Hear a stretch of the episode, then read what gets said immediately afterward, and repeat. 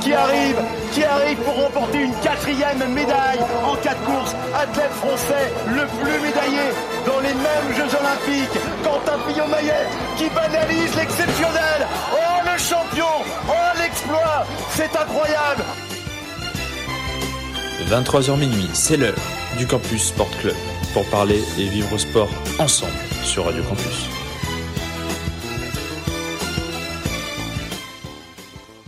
Hey, hey, Bonsoir, bienvenue de retour. Retour du Campus Sport Club sur les ondes de Radio Campus Hill, j'espère que ceux qui sont avec nous ce soir euh, vont bien. J'espère qu'ils ont apprécié aussi cette première de Chrysanthème juste avant pour euh, bien démarrer l'année. Le Campus Sport Club euh, était absent pendant les fêtes. On, s'en excuse. On a bien mangé, on a bien récupéré. Et on va redémarrer comme il se doit l'année. CSC, spécial rentrée 2023 ce soir. Une heure un peu particulière pour, pour vous annoncer la couleur, puisque c'est un tête-à-tête aux chandelles hors retard qui va avoir euh, lieu pour vous. Quelle chance je fais. Et oui, quelle chance tu es, Hugo. Comment ça va? Ça va, merci Adrien. Bonsoir à toutes et à tous et bonne année, évidemment. Bonne année, bonne santé. J'espère que vous avez euh, de bonnes résolutions pour euh, griller tout le foie gras et tous les bons chocolats que vous avez mangés pendant deux semaines. Nous, on a pris une résolution pour la rentrée. On s'est dit, on va, on va bosser et on va vous annoncer le programme de cette heure, mais carrément le programme de l'année 2023. Bah, tant qu'à y être. Hein? Tant qu'à y être. Bah ouais, hein? Faisons les choses en grand, faisons les choses euh, bien. 2023 va être une, année assez riche, a priori, Hugo. On vous a euh, sélectionné euh, les événements, on va dire les grandes dates à retenir de l'année à venir. Donc, on s'excuse aussi, bien sûr, dès à présent, parce qu'on va pas pouvoir parler de tout. Il y a des choses où on, va faire euh, exception. On, on, glisse tout de suite, comme ça c'est fait. La Ligue 1. Oui. nous, on en parlera pendant les émissions euh, dans les semaines et les mois à venir. Donc, voilà, et à suivre tout au long de l'année sur donc, le euh, Campus Sport Club, évidemment. 6 FM, 23h minuit le mardi, comme en ce moment. La Première Ligue, ces autres championnats-là non plus. Et d'autres compétitions qui tomberont incessamment sous peu, bien évidemment, dont on parlera. Donc, forcément. On a aussi essayé d'utiliser un panel large, on, passe de tout. On passe de la montagne à la plage, on est sur la petite route, on est euh, dans les grands stades, on, est sur tout. Les carrés verts. Les carrés moins verts. Les carrés un peu plus, oui, effectivement. et euh, une émission qui va être euh, découpée en trois temps, et on va commencer de ce pas. La première partie va être consacrée à la France, du moins aux événements, aux compétitions sur le sol français. On a, retenu cinq importantes, du moins. On va commencer, on va faire chronologiquement, c'est assez simple. Euh, on va se projeter au mois de février prochain pour commencer euh, cette émission. Hugo, ski alpin, Courchevel, Méribel. Et si vous voulez voir de la glisse, ah, la bonne glissade là. La bonne glissade, la bonne descente comme il se doit. A priori, il y aura quelques tricolores à supporter.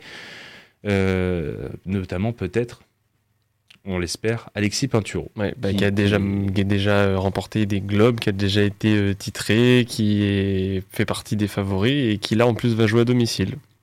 Oui, à domicile. Alexis Pinturo, pour rappel, qui est un peu notre.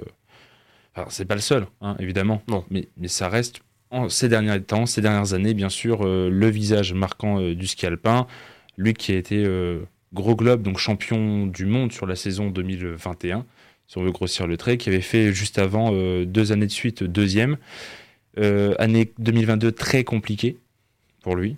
Et du coup, on espère que euh, en 2023, cette saison-là, pour l'instant, il a correctement démarré. On va pas, va pas acheter des, des, lauriers trop vite, mais il a correctement démarré. Et il y a des chances pour que, à domicile, comme on vient de le souligner, il performe. Ouais, surtout, bah oui, surtout poussé par le public, on sait que c'est un, facteur important hein, d'être euh, d'être chez soi, de jouer devant ses devant son devant son public, euh, devant les personnes, devant les fans. Euh, c'est quelque chose qui permet, c'est le petit facteur X, on va dire, le petit facteur qui peut déclencher une grosse performance et qui peut passer euh, du très bien à l'excellent. Euh, et on sait que Pinturo est capable de l'excellent, donc pour le coup, pourquoi pas lui? Et même d'autres. Hein, les, Français et les supporters sur les bords des pistes et au bas des pentes euh, vont pas être seulement là pour crier le nom d'Alexis Pinturo, ils vont certainement être là aussi pour supporter tous les autres tricolores et, et ça va certainement. et on espère que ça donnera lieu à de bonnes performances pour tout le clan bleu-blanc-rouge. Ouais, Pinturo, pour l'instant, dans ce début de saison, il est septième au classement général euh, messieurs. Face à lui, il y a, toujours et encore euh, Marco Odermatt et, euh, et Kiel 2 qui sont en tête du championnat. Odermatt, c'est 5 victoires pour 10 podiums pour l'instant. Donc euh, lui, forcément aussi, la Coupe du Monde, les championnats du monde en France, il va pas se... Va pas se relâcher. C'est pas loin de chez lui. hein. Donc euh, Oui. l'avantage, euh, c'est que lui aussi. Il hein, aura aussi un petit bout- un petit bout de public, pas trop dépaysé. Il faut dire que les Suisses en ski alpin sont très très forts. Et ça, ça ne date pas d'hier. Et puis, euh, parmi d'autres noms, on se rappelle les, les derniers championnats du monde, il y avait Mathieu Fèvre aussi, Mm. qui, en avait, qui avait gagné deux, deux épreuves. Euh, Peut-être, pourquoi pas. Ah, tu vois, c'est marrant, tu parles des anciennes, euh, des, des, des- pardon, des compétitions précédentes, des, des dernières éditions des euh, championnats du monde. Il faut remonter jusqu'à. J'ai fait un peu de recherche quand même, parce que je me suis un petit peu euh, bougé les fesses entre ce début d'année pour euh, cette émission et j'ai regardé. C'est la seule fois. hein. Et ce sera la seule. Euh, il faudra remonter jusqu'en 2009 pour euh, ne pas trouver de traces de Français qui gagnent une épreuve des championnats du monde. Donc ça fait, euh, ça fait, ça fait donc cette année 14 ans que les Français remportent euh, des, euh, euh, au moins une épreuve, au moins un Français qui remporte, ou une Française d'ailleurs, qui remporte un- une épreuve euh, lors des championnats du monde. On espère que cette année, ça va, au-delà de, s'inscrire dans la continuité de cette statistique, essayer de la gonfler un peu, quoi. Bah ouais. Donc ça serait l'occasion. Et même pour ceux qui sont amateurs de, de sport d'hiver, là, en l'oc- en l'occurrence, un événement pareil en France, en plus de ce qu'on a vu en, ce début d'année, que ce soit au Grand Bornand, que ce soit... J'ai oublié le nom. Tu cherches des stations de ski. Non, Non. sur la descente, là, euh, on, on regardait même ensemble, il faisait très beau. Il faisait très très beau. Non, là, j'ai Mais pas c'est pas grave.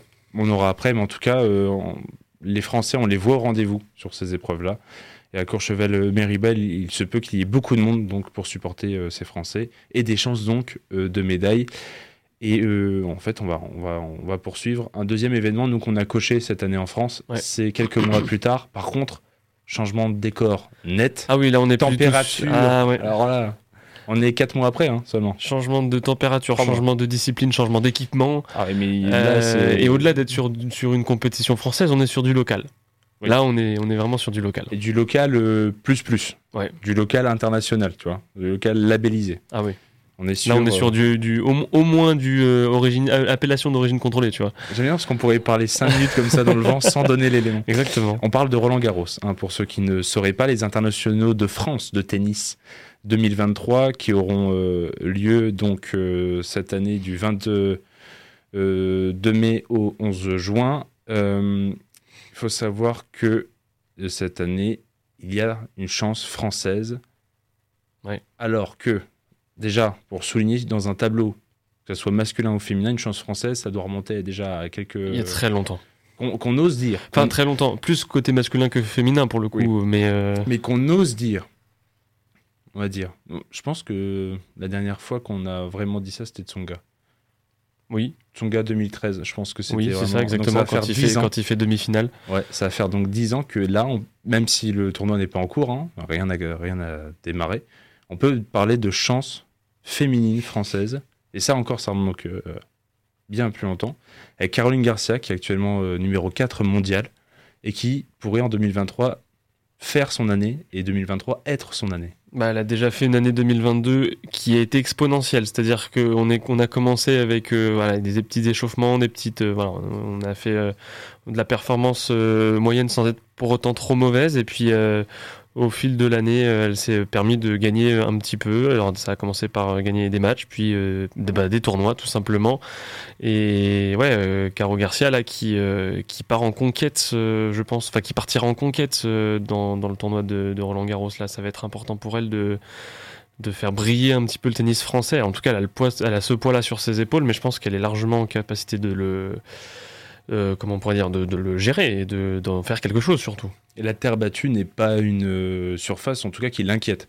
Oui, exact. Non, Mais- c'est- oui, c'est vrai, elle, a- elle a remporté déjà euh, des matchs et aussi euh, des compétitions sur terre battue. Et ben, elle est- d'ailleurs, faut à souligner bien sûr que l'an dernier, j'allais dire cette année par réflexe, tu vois, l'an dernier, Adrien. en 2022, Caroline Garcia a remporté le double féminin Mm. avec Mladenovic. Donc, au moins, la terre battue ne l'effraie pas et ne nous donc fait pas peur. Par contre, ses adversaires en face, les autres prétendantes, elles aussi, arrivent à, à gérer sur cette surface, notamment Gaziatek, Ouais, qui malheureusement n'a pas de défaut encore. Ouais, Euh, c'est ça. Ziatek, elle, par contre, ça a été, euh, elle a été au même niveau que, que Garcia, mais du, dé- de- du 1er janvier 2022 jusqu'au 31 décembre. Elle a été hyper régulière. Ouais. Elle a écrasé le, le tournoi et elle a écrasé le circuit euh, de bout en bout. euh. 2022 était la demi-année de Garcia, mais l'année Ziatek. Oui, complètement. Donc, euh, Complètement. Garcia, elle a plutôt. juste créé la surprise au fur et à mesure. Et à chaque fois, on disait est-ce qu'elle va faire mieux? Oui, elle a fait mieux. Et du coup, c'était hyper impressionnant. Ziatek, est-ce qu'elle va faire mieux? Non, elle a fait aussi bien. Mais de toute façon, on pouvait pas faire mieux parce qu'elle était déjà au mieux. Donc voilà, ça va être un peu, ça va être un petit peu les deux femmes à battre euh, dans le tournoi des, de, pardon, dire tournoi de destination. Non, dans euh, dans ce tournoi de Roland Garros On n'y est euh, pas encore. On n'y est pas encore, Hugo. On y arrive, on y arrive. Tu, tu Mais, as, tu euh, as hâte. Là. Mais J'allais dire tournoi et du coup ça m'avait pensé destination. Mais en tout cas oui ça va être les deux, les deux têtes à battre côté euh, féminin. Et euh, mais attention quand même parce que ça reste toujours surprenant. Les grands chelems féminins il y a toujours Mm. des surprises. Et il y a toujours des, il y a, il y a toujours des, des choses qu'on peut pas prévoir et qui se passent et il faut faire attention aux, aux outsiders. On va avoir déjà un bel échantillon de comment vont démarrer les filles l'année 2023 avec l'Open d'Australie, euh, qui est ce mois-ci. Et euh, côté homme, un petit mot quand même, puisqu'on on, on approche drastiquement de la fin. Là, on, est, on en est très très près, j'ai l'impression. Raphaël Nadal.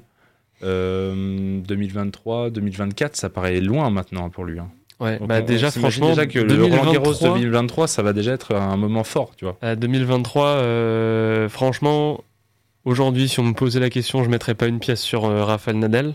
Vainqueur, non. pour, euh, pour 2023, alors que, enfin, j'aurais pas forcément mis une pièce non plus en 2022 pour le coup, mais euh, cette année encore moins, je veux dire. Mm. Euh, surtout quand tu le compares à Djokovic, qui est dans une forme un petit peu meilleure quand même, malgré tout globalement. Alors oui, Nadal est meilleur sur terre battue que Djokovic, mais Djokovic a un gap au-dessus euh, physiquement. Euh, là, Nadal, il, est, il, il- il a pris. En 2022, c'était l'année, euh, pas l'année de trop. On peut pas dire que ce soit une année de trop pour Nadal, mais c'était vraiment une année qui l'a épuisé physiquement.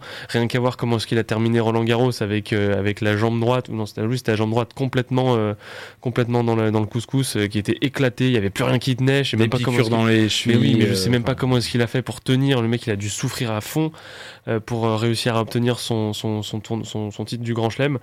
Et euh, et ouais, 2023, ça va être très compliqué. Mais après, il peut nous sortir encore une fois une grande année. On sait pas, on sait jamais avec ces mecs-là. Faut, là aussi, l'Open d'Australie va un peu donner- déjà distribuer des cartes, surtout Ouais, si Djokovic, ça va être un duel sur l'année entre les deux, véritablement. Mais je parlais plus de, de profiter de Roland Garros parce que Nadal et Roland Garros, historiquement, c'est c'est le tournoi et son joueur. Quoi. Il y a, il y a Bien pas- sûr.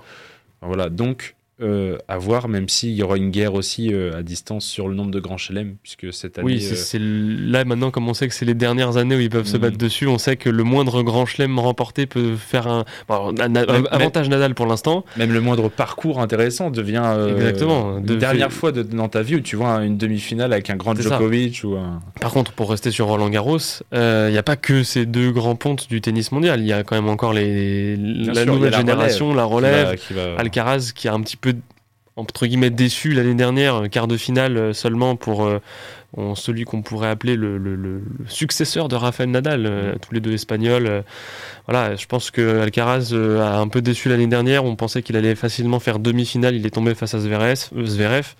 Est-ce que, est-ce que tu, on peut parler de à 19 ans? Non, Déception mais pas- alors si on non, c'est pas déception, mais je veux dire on compare à par Nadal rapport à- au même âge forcément. parce Non, que non, Nadal, pas par rapport à ça, par rapport au pronostic, je veux dire. Ouais. On, on- on pro- tout le monde pronostiquait que Alcaraz allait au moins faire demi-finale. Finalement, il a perdu euh, face à Zverev en quart. Et, euh, et c'est euh, c'est un peu dommage. En plus, on aurait adoré voir un Alcaraz-Nadal. Franchement, ça aurait été magnifique, une duel espagnole. euh. évidemment. Mais bon, bah, peut-être cette année. Peut-être cette année, Même si, justement. même si Nadal Zverev nous avait quand même donné de, ce qui s'apprêtait à être euh, le match de titan de l'année.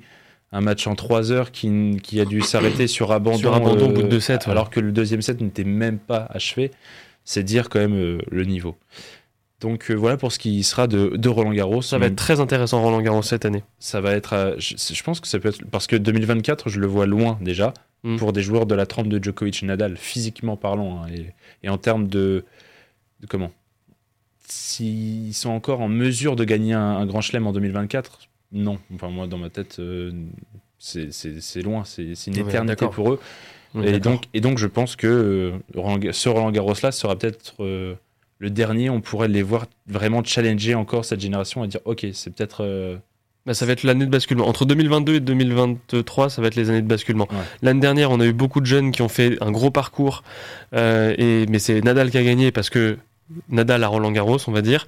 Mais cette année, ça peut poten- très potentiellement être euh, un, voir un nouveau. euh, on peut très potentiellement voir un nouveau vainqueur de à la fois de Roland Garros, mais aussi en Grand Chelem. Voilà. Donc, euh, ça peut être assez fort. On avance un, un petit peu dans le temps. On se projette euh, quelques. Bah, en fait, le même week-end, on va dire, ça se passe le. C'est incroyable déjà. Ce week-end du 10-11 juin est incroyable. Ah, prenez vos vacances Ah déjà. ouais, là déjà, ça va être très très compliqué euh, de, de ne pas regarder du sport ce, ce week-end-là. En tout cas, pour ceux qui, ne serait-ce qui aiment juste zapper sur la télé, vous allez être euh, servis. Le week-end du 10-11 juin, c'est pas la centième, mais c'est les Non. 100 ans. Ouais. Les 100 ans du 24 heures, des 24 heures du Mans. Ça, ça te tient à cœur par contre. Ouais, bah, j'ai déjà prévenu mon entourage qu'il fallait pas me déranger pendant le 10, je- 10 et 11 juin. Là, clairement. Toi, tu fais 24 heures non-stop. Euh, non, je vais pas faire 24 heures non-stop. J'ai jamais fait 24 heures non-stop, Même, mais si, euh, même si on pourrait faire 24 heures non-stop juste de sport ce week-end-là. complètement. Tu Mais- peux zapper un peu. Oui, oui, mais alors 24 heures non-stop des- du Mans, non, j'ai jamais fait. Je le ferai peut-être cette année, justement. Ça peut être euh, l'année de le faire. Mais euh, ouais, là, cette année, ça va être, ça va être une année de folie. Euh, surtout parce que, alors oui, c'est le- les 100 ans. On a un anniversaire euh, phare. Évidemment, l'organisation a mis le paquet sur euh, les surprises, sur euh, tout ce qui est de l'ordre euh, même de l'hommage euh, pendant cette, cette édition si spéciale. Mais surtout, ce qui va retenir le plus notre attention, c'est euh, les équipes qui vont être, en- être engagées. On le sait depuis quelques années maintenant, au 24 heures du Mans et dans le championnat en- d'endurance, il y a la catégorie des hypercars qui est venue se greffer, qui est censée donner une nouvelle génération et remettre un petit peu, on va dire, de prestige euh, dans, euh, dans la compétition du 24, des 24 heures du Mans et d'endurance. Euh, pour l'instant, il y avait que trois, trois écuries, trois, trois équipes qui concouraient en hypercar. Il y avait Toyota, Glickenhaus et, et Alpine. Alpine se retire cette année. Ils reviendront certainement en 2024. Euh, là, ils vont faire que de la LMP2, c'est-à-dire la catégorie juste en dessous de l'hypercar.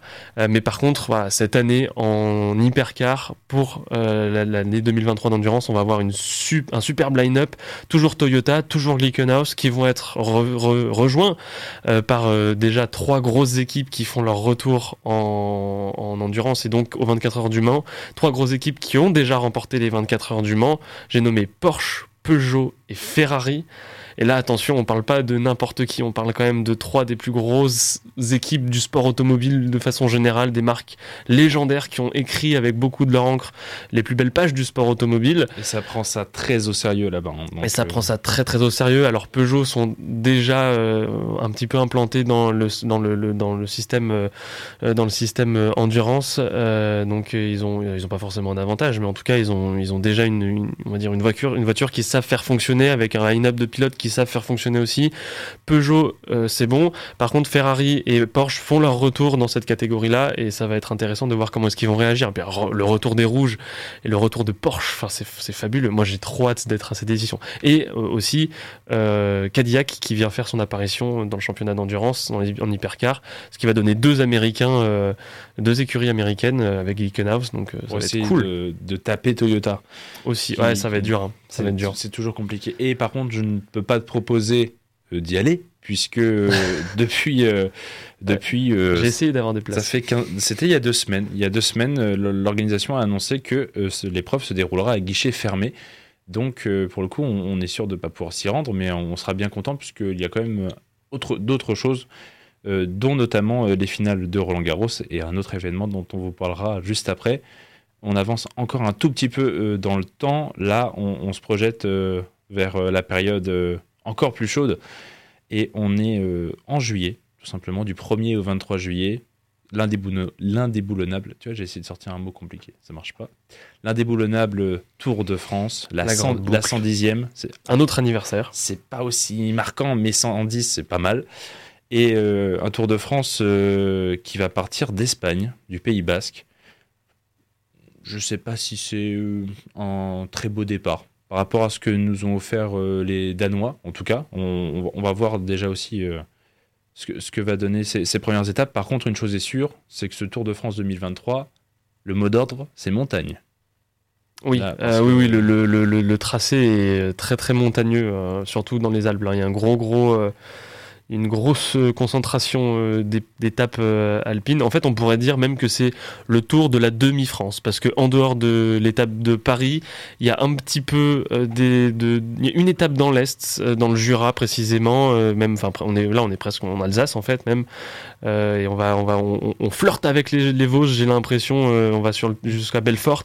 Euh, mais voilà, c'est la seule étape, on va dire, nordiste dans la moitié nord de la France, en dehors de celle de Paris. Et sinon, sinon c'est que Alpes, Massif central et Pyrénées. Ça va être, ça va être une grosse, grosse année de grimpeurs. Là, en, tout cas, ouais, c'est eux qui vont. De toute façon, c'est simple. hein, le- Comme tu parles de demi-France, tu, tu- on trace une diagonale euh, de la- de l'Alsace jusqu'à la Gironde, et puis on, est, on a ce penchant à est là euh, Mm. entièrement euh, pris, sauf l'étape des champs. L'étape des champs qui va du coup être la dernière.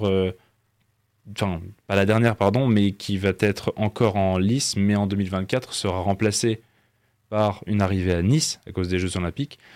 Donc, euh, donc là aussi, et donc euh, les cinq massifs montagneux donc euh, traversés par ce Tour de France, les Alpes, le Jura, le Massif central, les Pyrénées et les Vosges. Donc là, euh, Il manquait plus, franchement, il manquait plus que la Corse et on y était là. ça aurait pu. Ah oui, ça aurait pu. Je me demande quand, quand remonte une dernière étape en Corse. Faudrait regarder. Et Ça- puis en plus, le, le départ, tu parles du départ, euh, départ quand même en, en- dans le Pays Basque, c'est pas la région la plus plate euh, du nord de l'Espagne non plus, quoi. Le Pays Basque, on reste quand même sur les, les bas Pyrénées, euh, euh, ça peut monter un peu. C'est pas comme le Danemark euh, l'année Ouais. dernière où là pour le coup c'est du plat, du plat, du plat et c'est plus de la démonstration et on va dire du un baroudage que qu'autre chose. Là, euh, on rentre tout de suite dans du ce qu'on pourrait pas, pas encore appeler du dur, mais euh, voilà, de la bonne étape, quoi. Mais ça va être dur. Ah, ça va être une grosse. ah, Là, les mollets, ils vont. je- Franchement, j'aimerais pas être euh, cycliste cette année-là. Et un, un Français euh, dans le top 3, c'était aussi un questionnement qu'on avait, mais est-ce que tu as beaucoup de noms qui sortent à part euh, Bah, David à part Gaudu, Gaudu, non, qui, hein. évidemment qu'on va attendre euh, beaucoup. La quatrième Mais- place l'année dernière, il va forcément être attendu cette année. Mais un, euh, un Français dans le, dans le top 3, le dernier en date, c'est Romain Bardet en 2017. Lui qui avait fait même deuxième en 2016, euh, à chaque fois derrière euh, Christopher Froome. Euh, et euh, même que ces dernières années, en, au niveau français, l'an dernier, un seul vainqueur d'étape, et Dieu sait que c'était tard avec euh, Christophe Laporte, c'était très poussif. Et, euh, et sur les trois dernières éditions, un seul euh, Français a brigué un, maillot symbolique, c'était euh, Franck Bonamour en 2021. Donc on, espère surtout, en plus avec les JO 2024, avec toute cette effervescence en France, on espère aussi que qu'on va pouvoir retrouver des, on va dire, des éléments forts ouais, sur lesquels non, s'appuyer. et puis au-delà de ça, cette année, essayer de choper le maillot à poids, je pense que ça va être très compliqué parce qu'il y a des sacrées étapes. euh, il, va y avoir beaucoup de cols, il va y avoir des gros cols bien classés qui vont rapporter beaucoup de points avec beaucoup de difficultés de montagne. Donc ça va être intéressant. Je pense que le, le, le, le, le- le maillot à poids de cette année, euh, sans être le, le maillot à poids le plus difficile à, à, à briguer de l'histoire de la coupe de, enfin de- du Tour de France, ça va être un maillot à poids quand même qui aura euh, du poids pour le coup euh, sur les épaules euh, de celui qui le portera. Donc je pense que, enfin qui le portera euh, sous le sous l'arc de triomphe. Donc je pense que ça va être intéressant aussi d'essayer de d'attraper ces maillots-là sans prétendre au maillot jaune. Aucun Français aujourd'hui ne peut gagner le maillot jaune et remporter le Tour. Remporter des étapes, oui, tu l'as dit l'année dernière, ça a été poussif. Il avait il avait fallu attendre longtemps avant que la porte gagne euh, une victoire euh, d'étape. Et, et là, cette année, ce serait quand même bien, voilà, d'en gagner mm, déjà plus d'une, euh, plusieurs, mais aussi de prendre, de prendre un maillot. et celui à poids, ce serait le meilleur en dehors de celui de- du jaune, là, pour le coup, cette année. En l'occurrence, c'est celui qui sera euh, extrêmement méritoire, en tout cas vu la difficulté cette année. Et en même temps, est-ce que comme euh, très souvent, est-ce que ce sera pas le maillot jaune qui prendra aussi le maillot à poids? Bah, parce que ça va être sur ces montagnes-là et sur les victoires. euh, ces duels-là qu'on retrouve ces dernières années, c'est mano à mano, on en, on en reparlait, un Roglic euh, Pogacar et puis Pogacar Vingegaard, là c'est ouais. c'est un peu ce qui Ça se joue dans les montagnes. C'est un peu ce qui reste et du coup c'est ces moments-là où c'est des choix tactiques, c'est les ascensions euh, qui payent et qui priment euh, au classement en général et c'est eux qui vont rapporter les points en fait. Et juste même quand tu as un maillot à poids qui euh, arrive sur ces dernières étapes-là, les voir partir devant, tu sais que tu peux y perdre beaucoup au- Mm. au, au final. Non, mais tu vois, regarde, moi je suis en train de, j'ai la carte sous les yeux, je vois, je regarde un peu ce qui se passe dans les Alpes, dans le sud-est de la France, parce que c'est un peu de là que je viens, tu vois, et puis je vois euh, Morzine, et puis je me rappelle que cet été, là, j'étais justement en vacances à Morzine, et qu'en arrivant tout fringant, moi je fais un peu de vélo, je me suis dit tiens, je vais me faire le col. Oula. Puis je me, non, pas possible, non, non, c'est hors de question. Et je me dis d'accord, ils vont se faire ça après avoir fait déjà.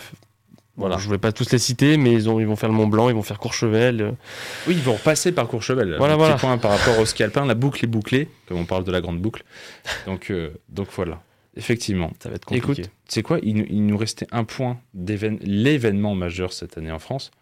Je te propose qu'on fasse une petite pause quand même euh, en musique et on se garde parce que pour la suite ça, va- ça va s'enchaîner, tu vois, ça, ça va faire raccord. Euh, comme c'est le nouvel an, on ne s'est pas cassé trop les méninges et on va s'écouter Happy New Year de ABBA, euh, de, sorti en 1980 dans leur album Super Trooper. Et puis euh, on se retrouve pour, euh, pour poursuivre cette année 2023 ensemble.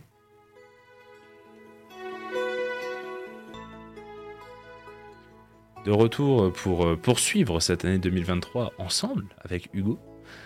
On vient de s'écouter ABBA Happy New Year, ça fait toujours plaisir. Là c'était la version mignonne, j'aurais pu trouver des versions un peu plus méchantes, on va dire hard. pour un nouvel an c'est c'est spécial. Ouais, c'est un peu tranquille. Et puis encore, la, celle qui vous attend est pas la plus folle de l'année, mais ça me fait marrer. On poursuit euh, cette année euh, donc 2023 dans le campus Sport Club. On s'était gardé un, un gros morceau exprès juste avant la musique et on va l'aborder avec un autre sujet, puisque 2023 risque d'être une année historique pour le rugby français. On parle bien évidemment du 15 de France qui sort d'une très belle année 2022 qui est déjà dans les annales, puisque une année 2022 couronnée d'un grand chelem mm, déjà, et en plus d'une saison euh, Stratosphérique, stratosphérique, puisque invincibilité, invincibilité en cours. record en cours, Enfin, record d'invinci- d'invincibilité, effectivement, en Voilà. cours encore. Donc ça va être intéressant. Et puis là, cette année, comme tu dis, six nations, la France qui doit défendre son titre, voir un peu comment se positionne justement la France quand elle est euh, là plus que favorite, euh, qui est avec la cible dans le dos euh, pour le coup, et, et- et qui, qui va en plus être un tournoi de préparation pour toutes les équipes qui vont le, le faire. Ça va être le- la pré-Coupe du Monde en fait. On est, euh, on est cinq mois avant la Coupe du Monde. Il va falloir Le- justement se mettre en jambe, essayer de faire 15 les qu'on va attendre là, surtout à partir de septembre, pour la compétition qui pourrait être sa compétition. Euh, ce qui serait historique, tout simplement, pour l'équipe, pour le 15 de France. Ah bah oui. Puisque le 15 de France qui a euh, en Coupe du Monde trois finales à son actif, en 87, Trois en défaites. 99 et en 2011. Euh, deux défaites contre la Nouvelle-Zélande, une défaite contre l'Australie. Et, euh, et cette année, donc, qui pourrait être à la maison une, une année formidable pour le 15 de France. En tout cas, ils vont être aussi poussés par euh, Écoute, ce public. l'équipe de France de football a accroché sa première étoile à Saint-Denis au Stade de France. Est-ce qu'il ne serait pas temps que l'équipe de France de rugby en fasse de même? Moi, j'espère en tout cas. L'équipe de France qui avait déjà, euh, c'est presque dommage, mais en fait, qui est la France qui avait accueilli, alors qui avait déjà accueilli par le passé, mais pas intégralement la compétition, hein, qui était euh, en 91-99 déjà, qui avait eu quelques matchs euh, situés en France, mais en plus de ça, au Pays de Galles et en Angleterre, qui étaient eux les pays organisateurs. J'ai toujours du mal à dire pourquoi l'Angleterre est le pays organisateur alors qu'il y avait euh, huit stades euh, pris en France. J'ai du mal encore à, comprendre. euh, C'est le les années principe. 90, c'est normal. C'était, autre chose. Et en, en 2007, la France, surtout, qui avait accueilli une Coupe du Monde qui avait fini quatrième, qui avait perdu le match de la troisième place face aux, aux Argentins. Très sèchement, hein, 34-10. Et donc là, cette équipe de France qui, euh, depuis cette finale euh, amère 2011, a eu une période de creux. Et là, on est, on est remonté hein, depuis, euh, depuis Ouais, et 4, puis 5 euh, ans. 2019, il, va, enfin, il, va, il va falloir. re- on a déjà digéré 2019, mais il va falloir justement euh, montrer que c'est passé 2019, parce que pour euh, à l'échelle vraiment internationale, euh, au-delà de l'échelle européenne, euh, l'équipe de France est restée sur, euh, sur un, bourre-pif, hein, clairement, sur un bourre-pif, carton rouge et retour à la maison. C'est ça l'histoire de la, les dernières lignes de l'histoire de l'équipe de France en Coupe du Monde de rugby. Euh, il va falloir essayer de, gommer ça et de réécrire un petit peu plus joliment par-dessus, quoi. Ouais. D'autant que là, on va avoir une belle Coupe du Monde avec une semaine supplémentaire qui a été octroyée pour donner un maximum de repos aussi Ça, aux- bien. aux joueurs. Donc la compétition qui s'étend encore plus euh, dans le temps. Les dates exactes, c'est du 8 septembre au 28 octobre 2023. Donc la France, en plus, euh, là, qui va être euh, terre d'accueil, euh, donc 100%, hein, il n'y a pas de problème là-dessus, et aux quatre coins de la France. Donc euh, les, les amateurs, les fans de rugby, le 15 de France, euh, vous voulez du voir du beau rugby, déjà, il va y en avoir dans tous les coins de France. Il y a le stade Pierre-Mauroy ici, bien sûr, Mhm. qui est retenu. Le stade de France, bon, ça sera pour la fin. Logique. Mais en attendant, il y a la Beaujoire qui est retenue, le stade de Bordeaux à Toulouse, le Vélodrome, Geoffroy Guichard et le Parc OL. Même le Parc OL. Bah évidemment. C'est pas pour rien qu'on a construit un des plus beaux stades de France. Mais oui, bien sûr. Et donc, ça, ça va être aussi, euh, en plus du football en, en parallèle dans ces stades-là, il va y avoir vraiment une vraie effervescence. euh, Ah, Ce qui manque, c'est il il manque un petit peu de, de place à- dans le sud-ouest. Il y a, ouais, On aurait aimé voir un petit peu plus quand- dans le sud-ouest. C'est quand même la terre euh, Eh oui, du France, rugby chez bon, nous. voilà. Mais euh, en termes de, de stades et de capacité, on, on s'est fixé sur les stades de, football au final, hein, les stades Ah, des, oui, des- c'est des les clubs plus de Ligue 1. stades du. Bah, T'accueilles une Coupe du Monde, il faut, il faut des stades à minimum, Ah bah, minimum moi, je- 50 000 personnes. Je préfère ça qu'on en donne euh, quelques matchs euh, aux voisins. Et... Ah Oui, complètement. Ah non. On a les infrastructures pour, c'est dommage de s'en priver. Et maintenant, effectivement, c'est vrai que les personnes, les, les gros amateurs de rugby du Sud-Ouest, euh, ils sont très déçus parce qu'ils accueillent moins de, moins de, enfin, il y a pas de, voilà, ils auraient aimé en avoir plus euh, en consistance. Malheureusement, ils en auront pas euh, autant qu'ils auraient voulu. Mais bon, tant pis, c'est comme ça. Au moins, au moins, on a tout chez nous et, et voilà, c'est toujours, comme tu dis, c'est toujours mieux que, que de devoir en donner aux voisins. Et puis si on devait donner un, un dernier argument de vente pour cette compétition, on Y en a-t-il besoin? On vous dit- mais on vous dit déjà qu'elle démarre le 8 septembre. avec un, Mais quel une- match? Une super. Déjà, en fait, ça commence par une finale. Moi, je pense Ça- ça- sincèrement le- la que- Coupe du Monde commence que par si une la finale. Nouvelle-Zélande est au niveau, sincèrement, cette affiche-là, on, risque de la retrouver en finale. Ça- oui, c'est vrai que la, Si la Coupe du Monde. se- euh, Ce se- serait beau, ce serait magnifique se- que la, la serait- coupe, la Coupe du Monde commence et termine par le même match et commence et termine par une victoire des Bleus par ailleurs, Bien ce serait sûr, quand même évidemment. joli. La et France, effectivement, euh, vous aurez compris qu'on parle d'un France-Nouvelle-Zélande. Et Dieu sait qu'on a, on a, on en a de bons souvenirs déjà, il y a un peu plus d'un an maintenant de ce, France, ce dernier France Novembre Nouvelle-Zélande. 2021. 40-25. De quelle victoire qui a lancé un peu, enfin, qui il était en train de lancer cette série d'invincibilité qui s'est étalée ensuite sur 2022, qui a été euh, phénoménale comme année. La France qui sera donc avec la Nouvelle-Zélande, qui sera avec les Italiens, qui aussi ont montré un, un beau visage ces derniers temps et qui on va recroiser dès l'entame du tournoi destination. Mm. Il y a des histoires d'entame, hein, tu, tu remarqueras. Et euh, derrière, les Uruguayens et la Namibie, les Uruguayens aussi qui sont, qui sont pas en reste, mais, mais a priori, de toute façon, on démarre par le plus dur, on démarre par le plus gros. Donc, euh, Ouais, attention au Sudaf aussi quand même. euh, tu dis le plus gros.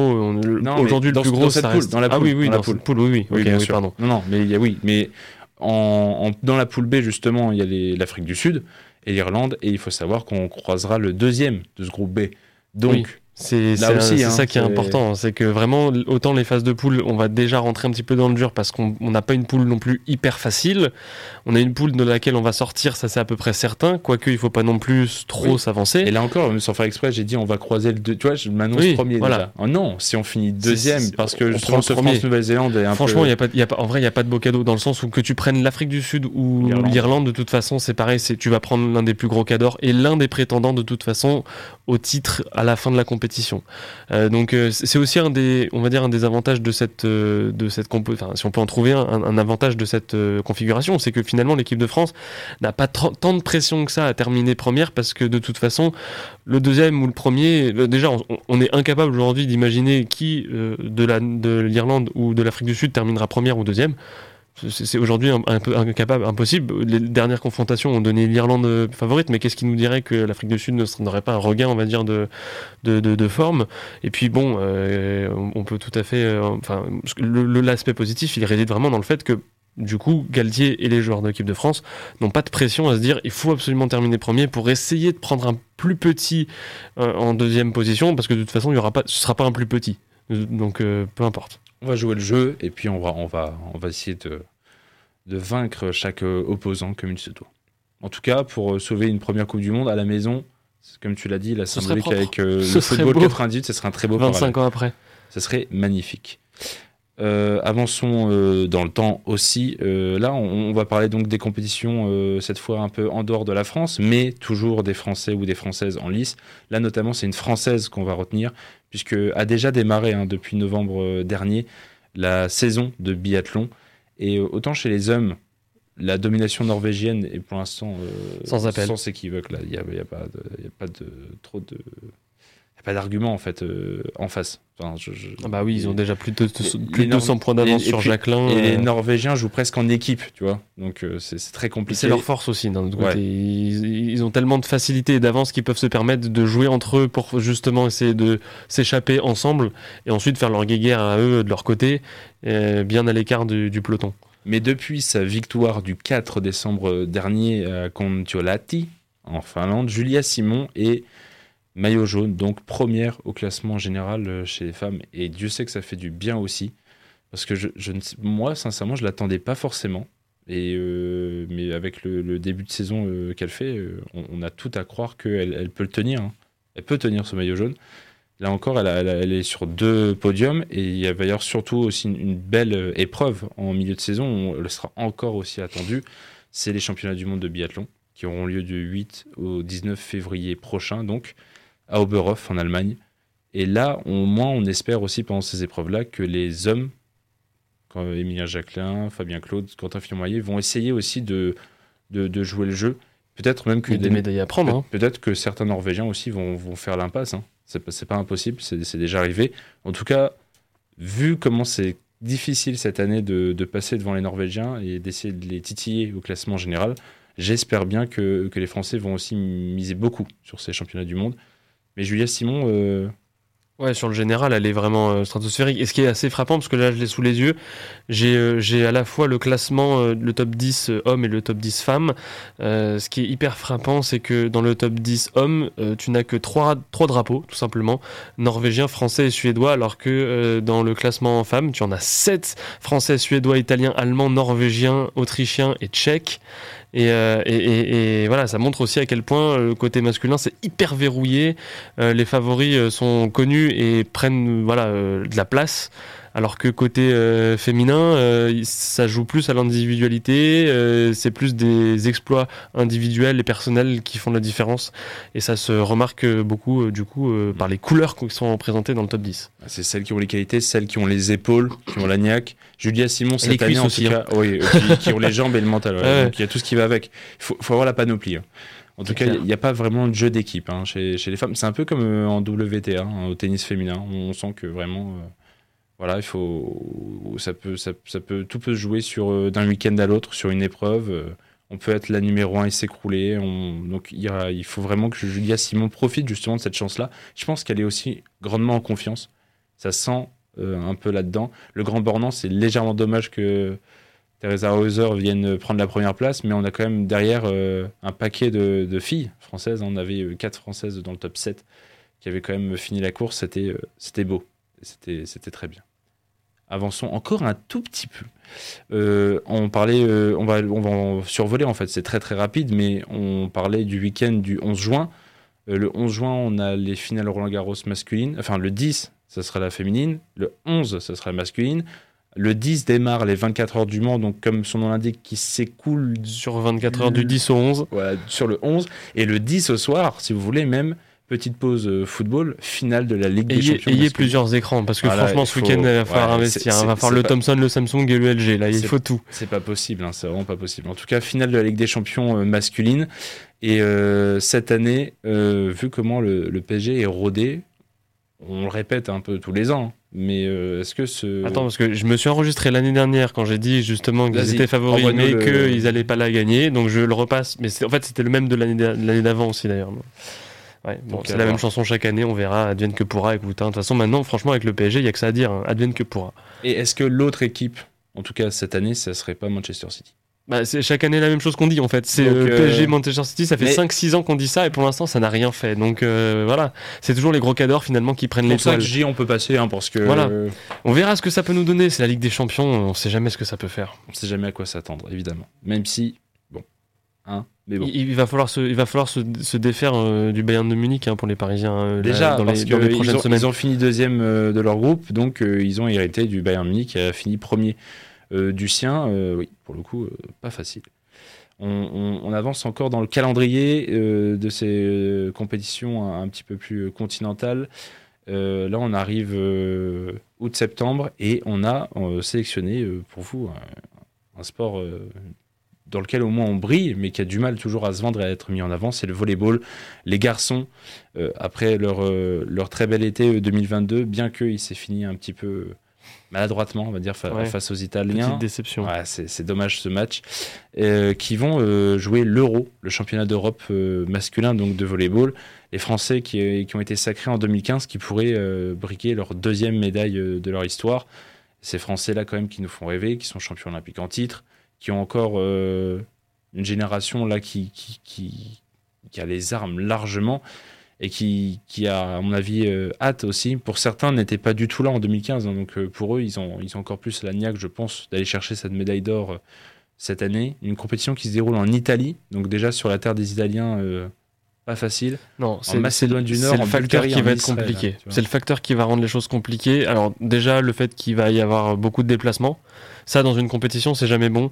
Le fait qu'il faut vraiment changer de pays euh, entre l'Italie et Israël, euh, attention c'est pas la porte à côté non plus. euh, même la Bulgarie Israël, c'est ça paraît proche sur une carte, mais c'est pas non plus. euh, c'est enfin voilà, ça, ça implique quand même de la fatigue, des déplacements, un peu de stress aussi. Euh, même si, c'est des champions donc ils savent le faire mais bon voilà si on peut les éviter c'est toujours mieux c'est pas le cas bon il va falloir faire avec. Mais effectivement euh, là ça va être une compétition compliquée. Au-delà de là au-delà de ça pardon euh, c'est surtout que l'équipe de France va devoir apprendre à se ré- recon- enfin n'a pas encore réussi à mon sens à vraiment se reconstruire depuis son sacre 2021 euh, on a eu un passage, euh, on a, enfin, on a eu deux entraîneurs depuis, euh, deux sélectionneurs depuis euh, depuis que Thi est parti en 2021 après le sacre olympique. Euh, donc preuve que il y, a, il y a- il y a un petit peu de balbutiement. Bon, pour l'instant, j'ai son nom qui m'échappe complètement, mais Jenny. Ouais, Jenny qui est, qui est donc l'italien qui est pour l'instant en tête de l'équipe de France depuis le début de l'année dernière. Voir ce que ça va donner, enfin depuis fin 2021 pour le coup, voir ce que ça va donner et, et voir. Pour l'instant, il a réussi à bien lancer l'équipe de France dans son sillage euh, et, à, et à lancer. et- et on, on en veut pour preuve la, la- la bonne prestation euh, dans, la, dans la Ligue des Nations, etc.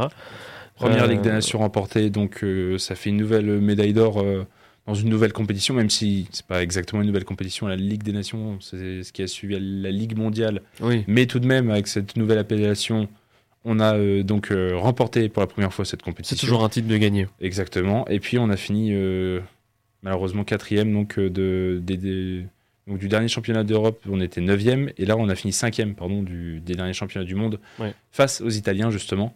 Donc c'est d'autant là aussi plus euh, Bah, une- en fait, c'est une, une- une nation qui, qui qui paraît pas comme ça les Italiens, mais en fait, ils sont vraiment très forts euh, dans le volleyball et ça fait pas partie des plus grosses équipes historiquement parlant. Euh, même s'ils sont euh, ils sont quand même très bien installés, mais je veux dire c'est pas le Brésil, c'est pas euh, c'est pas les, les, les, les équipes d'Europe centrale, voilà ça reste une équipe d'Europe du Sud, un peu comme la France en fait finalement, Mm. Euh, mais c'est très piégeux les Italiens. Et ils ont là ils, ont, ils sont chez eux. ils sont chez eux, puis ils ont la hargne, ils ont en fait voilà c'est c'est- c'est c'est le mental qui joue beaucoup aussi là-dessus. Les Italiens champions en titre. hein, pour en plus le, rappeler. titres à défendre. Ouais, et les, les Slovènes euh, et les Polonais qui vont avoir aussi hâte euh, de récupérer. hein. Euh, Ça fait longtemps hein, qu'ils attendent ça. La Pologne, c'était 2009. Et la Slovénie, on, on peut chercher euh, longtemps puisqu'ils n'ont jamais eu. Mais du coup, qui sont aussi des, des pays euh, qui peuvent faire du mal. Et on finit ce segment, on va, avant une, une dernière petite pause, on va parler de nos sports. euh.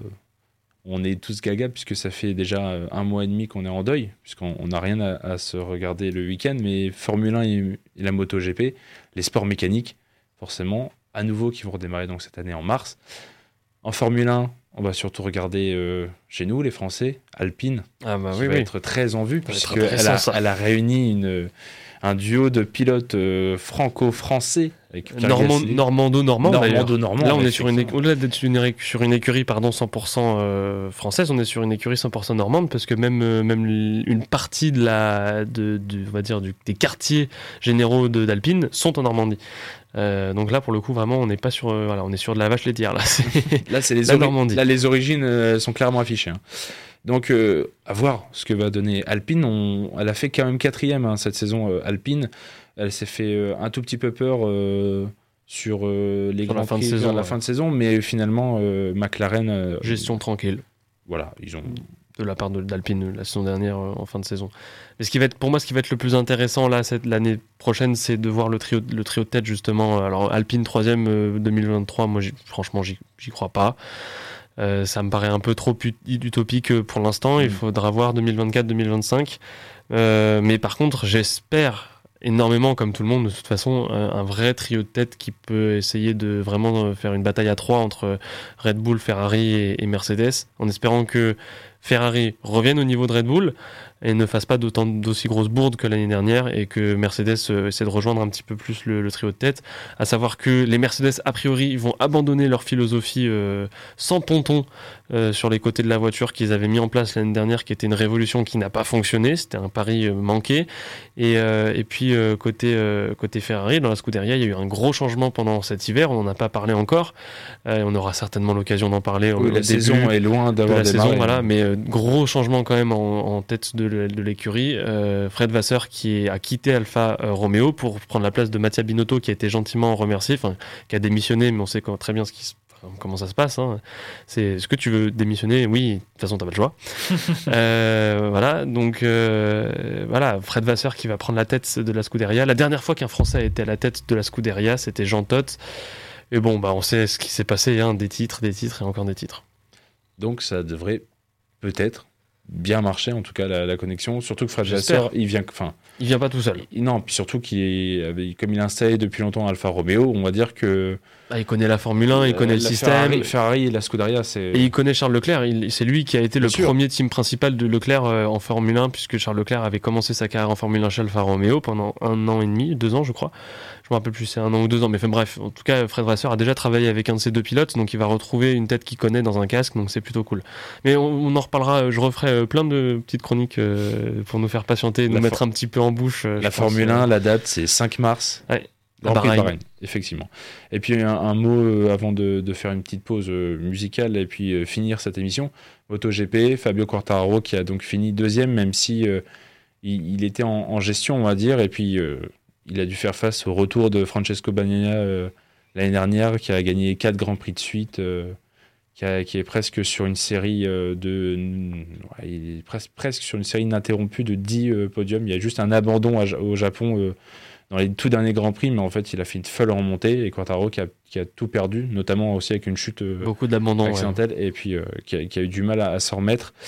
Est-ce qu'on on peut, on- bien sûr, du coup, on va attendre de, de lui, du moins, de, de- de revenir aussi à ce niveau-là, hein, comme il l'affiche quand même depuis 2-3 ans, et d'essayer de rejouer les, les gros bras et, et le titre mondial. Et Johan Zarco, qu'on attend, mais qui même Non, mais Zarco, non, donc, il euh, fait top 5. Il est bien pour faire un top 5 et c'est très bien qu'il y arrive à le faire parce que franchement, c'est pas évident. Faut-il encore qu'il le fasse là encore Voilà, c'est ça. C'est pas euh, évident de le faire. Il y a quand même des grosses têtes. Donc c'est quand même bien qu'il arrive à titiller. Il arrive, je vois, la saison dernière et même en 2022, il arrivait à faire des podiums. Il a même réussi à, à remporter des, des, courses.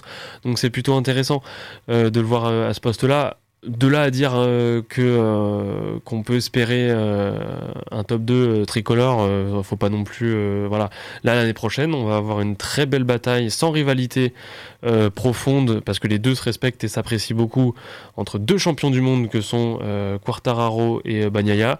Et ça, c'est vraiment chouette. Ça va Pas de donner jaloux, une- déjà. une belle bataille. Pas de jaloux, chacun a un titre, voilà, la balle au centre. Et ça va être hyper intéressant de voir ça.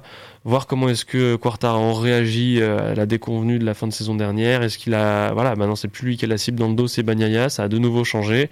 Est-ce qu'- est-ce qu'il va piloter un petit peu plus relâché, justement, avec un petit peu moins de pression sur les épaules euh, voir ce que ça peut donner. C'est hyper intéressant. Et ce qui est hyper, ce qui est vraiment vraiment cool, je trouve moi par rapport à la MotoGP, c'est que vraiment la rivalité entre Bagnaia et, et Quartararo est hyper saine. C'est deux gars qui s'apprécient, euh, qui voilà, sans forcément, ils vont pas forcément aller en vacances ensemble l'été, tu vois, mais non plus, mais, mais ils s'apprécient, ils, ils se respectent beaucoup et ça c'est le plus important. Et il n'y a pas d'accrochage en fait. Et tu le sens à chaque fois qu'ils se retrouvent tous les deux en piste, tu le sens à chaque fois qu'ils se retrouvent euh, sur les paddocks, euh, il y a du fair play. aff- affiché. Voilà, donc ça c'est vraiment top, c'est des images qu'on aime toujours voir. Super. Bah écoute, euh, il reste euh, quelques minutes. On, on fait une petite musique et on fait un, un dernier petit mot pour. euh, Feu. Feu, allez, feu. Sans j'ai pas le choix. Mais c'est pas Necfeu non plus. Et là, c'est le collectif Métissé hein, qui nous attend pour euh, nous souhaiter à nouveau la bonne année.